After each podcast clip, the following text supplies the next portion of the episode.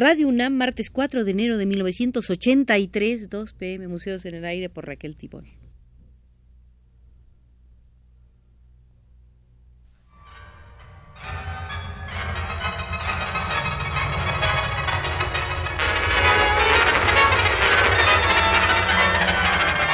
Museos en el Aire.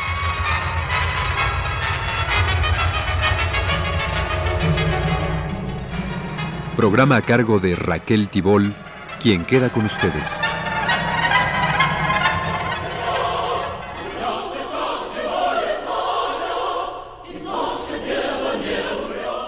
Estamos en el Museo de la Percepción Estética y Artística y su director, Alfredo de la Paz, nos invita a visitar la sala de Bourdieu, Pierre Bourdieu. Los trabajos del esteta Bourdieu se dirigen hacia la constatación crítica de algunas características fundamentales de la percepción estética y artística en un contexto social determinado y, en consecuencia, a proponer las líneas fundamentales de una sociología de la percepción estética y artística. En el ámbito de las teorías sociológicas acerca del arte, los estudios y las reflexiones de Pierre Bourdieu y de su equipo ocupan un lugar singular e importante en cuanto primer intento, original y rigurosamente fundamentado, de establecer teóricamente y a través de investigaciones empíricas los caracteres sociológicos de la percepción estética y artística, condición preliminar en todo estudio sociológico correcto acerca de los públicos que disfrutan el arte. Según Bourdieu, los productos de la actividad humana, que suelen designarse como obras de arte, pueden ser objeto de percepciones muy distintas, desde una percepción propiamente estética, considerada socialmente adecuada a su significado específico, hasta una percepción que no difiere ni por su lógica ni por sus modalidades de la que se aplica en la vida cotidiana a los objetos cotidianos. Esta distinción producto de una historia particular, se impone con la misma fuerza del hecho social, y la mejor prueba de ello está constituida sin duda por la derrota a la que se condena inevitablemente un análisis acerca de la esencia de la percepción propiamente estética, cuando, para llevar a cabo una última reducción, éste omite considerar las condiciones sociales de posibilidad de experiencia vivida de la obra de arte a la cual se aplica. Bourdieu considera que no es una casualidad el hecho de que la fenomenología de la experiencia estética recaiga en el círculo en que se hallaba encerrada la fenomenología de la experiencia de lo sagrado, condenada a oscilar indefinidamente entre el punto de vista del sujeto y el del objeto, entre el terror pánico y el sentimiento del terror pánico, y más generalmente, a interrogarse indefinidamente acerca de la prioridad de la veneración y de lo venerable, de la adoración y de lo adorable, del respeto y de lo respetable, y de la admiración y de lo admirable. A este propósito, Bourdieu cita a Erwin Panofsky, puesto que si la obra de arte, como observa el autor de la perspectiva como forma simbólica, es lo que requiere ser percibido de acuerdo con una intención estética, y por otra parte, todo objeto, tanto natural como artificial, puede percibirse de acuerdo con una intención estética. Es difícil librarse de la conclusión de que es la intención estética lo que hace la obra de arte o de que es el punto de vista estético lo que crea el objeto artístico.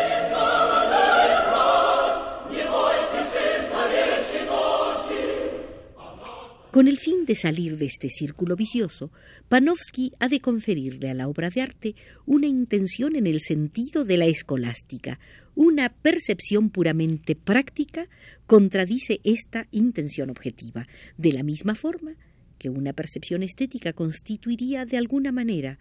una negación práctica de la intención objetiva de un signo. De esta forma, en el interior de la clase de los artefactos, también definidos como oposición a los objetos naturales, la clase de los objetos de arte se definirá por el hecho de requerir una percepción de acuerdo con una intención propiamente estética, o sea, más en su forma que en su función.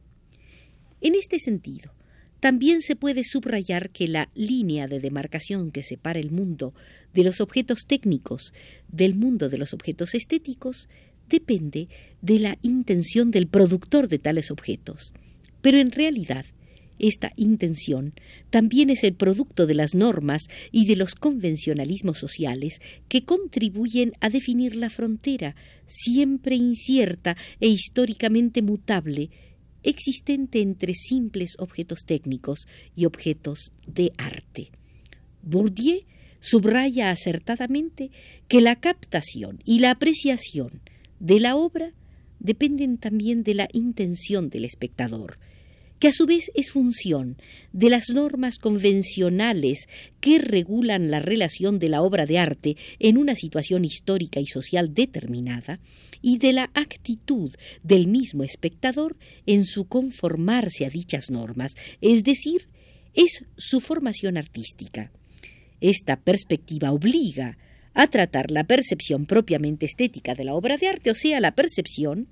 considerada como la única legítima en una sociedad determinada, como un hecho social. Tal percepción,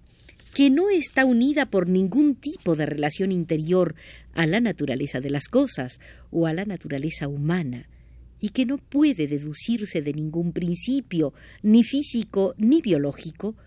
por tener solo existencia y valor en función de una historia particular,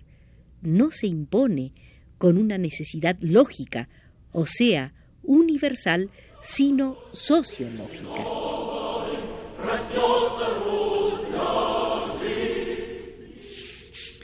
En la perspectiva teórica representada por Bourdieu, incluso la percepción más pobre tiende siempre a superar al nivel de las sensaciones y de los efectos. La interpretación asimiladora que termina por aplicar a un universo ignoto y extraño los esquemas de interpretación disponibles, o sea, aquellos que permiten a aprender el universo familiar como dotado de sentido, se impone como medio para restaurar la unidad de una percepción integrada. Para Bourdieu, aquellos para quienes las obras de cultura culta hablan un lenguaje extraño, están condenados a importar en su percepción y en su apreciación de la obra de arte categorías y valores extrínsecos, a saber, aquellos que organizan su percepción cotidiana y orientan sus juicios prácticos. En este sentido, Bourdieu sostiene la hipótesis de que la estética de las distintas clases sociales no suele ser otra cosa que una dimensión de su ética, por lo que las preferencias estéticas de la pequeña burguesía, por ejemplo, aparecen como la expresión sistemática de una disposición ascética que también se expresa en las demás dimensiones de su existencia. En el ensayo, disposición estética y competencia artística, Bourdieu pone de relieve de manera especial que el ideal de la percepción pura de la obra de arte en cuanto tal es el producto de una prolongada labor de depuración que comienza a partir del momento en que la obra de arte se despoja de sus funciones mágicas o religiosas. De esta forma, el proceso de independización es correlativo a la constitución de una categoría socialmente diferenciada de profesionales de la producción artística, cada vez más propensos a no conocer otras reglas que las de la tradición propiamente artística heredada de sus predecesores. Tradición que les proporciona un punto de partida o un punto de ruptura y que cada vez está más en condiciones de liberar su producción y sus productos de toda servidumbre social, tanto si se trata de las censuras morales y de los programas estéticos de una iglesia imbuida de proselitismo y de controles académicos, como si se trata de las órdenes de un poder político inclinado a ver en el arte un instrumento de propaganda. Bourdieu considera que del mismo modo que la aparición del derecho en cuanto derecho, o sea, en cuanto ámbito autónomo, es correlativa a los progresos de la división del trabajo que conducen a la constitución de un cuerpo de juristas profesionales. Y de la misma forma en que la racionalización de la religión debe su propia lógica, relativamente independiente de las condiciones económicas, al hecho de que depende fundamentalmente del desarrollo de un cuerpo sacerdotal dotado de tendencias e intereses propios, en el proceso que conduce a la constitución del arte. En cuanto arte, es correlativo a una transformación de la relación que los artistas establecen con los no artistas y también con los demás artistas, transformación que conduce a la constitución de un campo intelectual y artístico relativamente autónomo y a la elaboración correlativa de una nueva definición de la función del artista y su arte.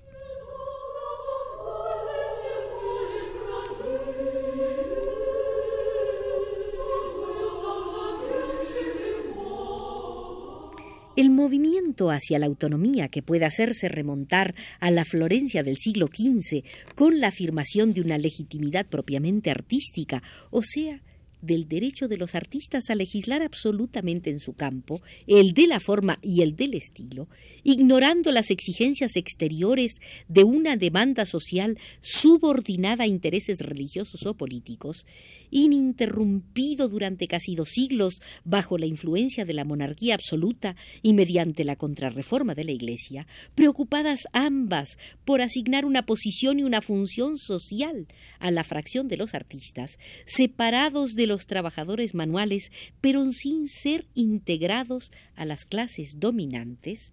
se inicia nuevamente con el romanticismo, unidos de manera más o menos directa y según las naciones, a una secesión de intelectuales y artistas que es, sin duda, tan solo lo contrario de una exclusión o de un destierro. De tal forma, la constitución progresiva de un campo intelectual y artístico relativamente autónomo va emparejada con la aparición explícita y la sistematización de los principios de una legitimidad propiamente estética. Bourdieu subraya que afirmar la primacía de las formas de decir por encima de la cosa dicha y por lo tanto de la forma sobre la función, sacrificar el sujeto a la manera de tratarlo, al juego puro de los colores, valores y formas,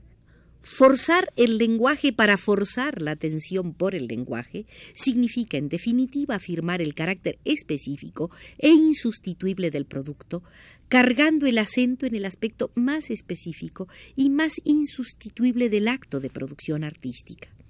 En este sentido, el auténtico sujeto de la obra de arte se perfila como la manera auténticamente artística de aprehender el mundo, o sea, el artista, su manera y su estilo, caracteres infalibles del dominio que tiene de su arte. La afirmación de la primacía de la forma sobre la función, del modo de representación sobre el objeto de la representación, es la expresión más específica de la reivindicación de la autonomía del campo artístico y de su pretensión de obtener e imponer los principios de una legitimidad propiamente estética, tanto en el orden de la producción como en el orden de la recepción de la obra.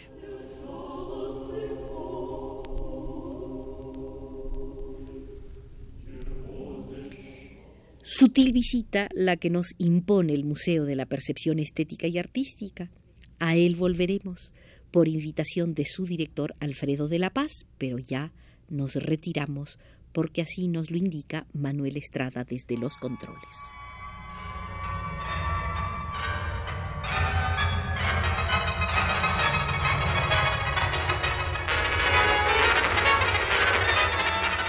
Este fue Museos en el Aire.